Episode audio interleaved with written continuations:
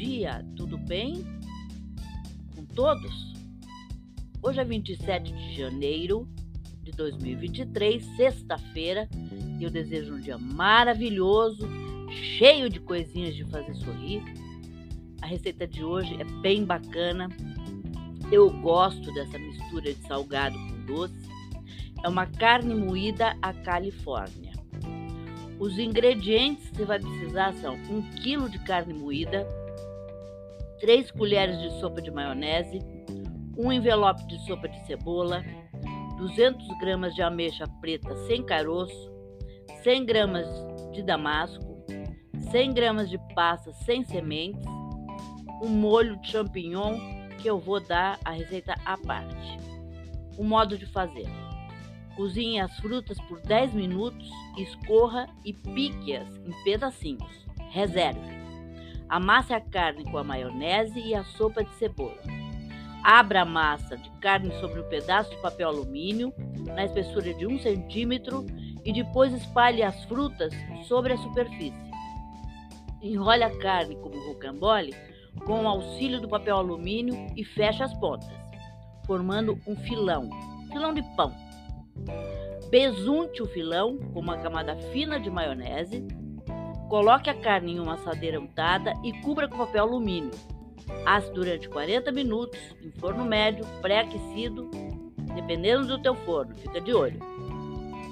Se gostar da carne mais tostadinha, retire o papel alumínio depois de 30 minutos e deixe corar.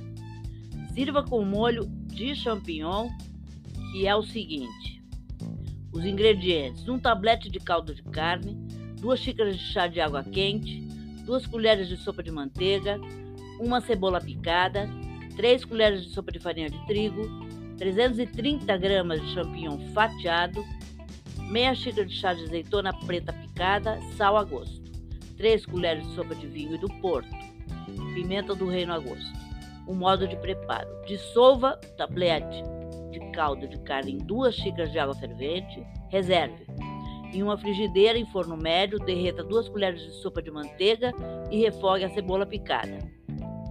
Acrescente três colheres de farinha de trigo e despeje o caldo de carne, misturando com um batedor de arame para não empelotar.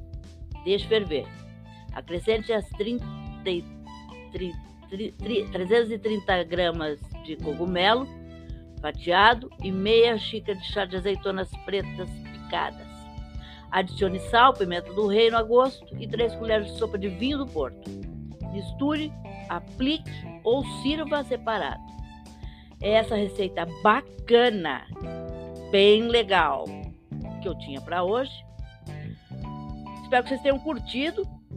Me deem o feedback, que é bem importante, por favor, quem estiver assistindo pelo YouTube, dá o positivo, dá o curtir, gostei, que é bem legal, é importante para mim. E compartilhem, tá bom? Até amanhã, se Deus quiser.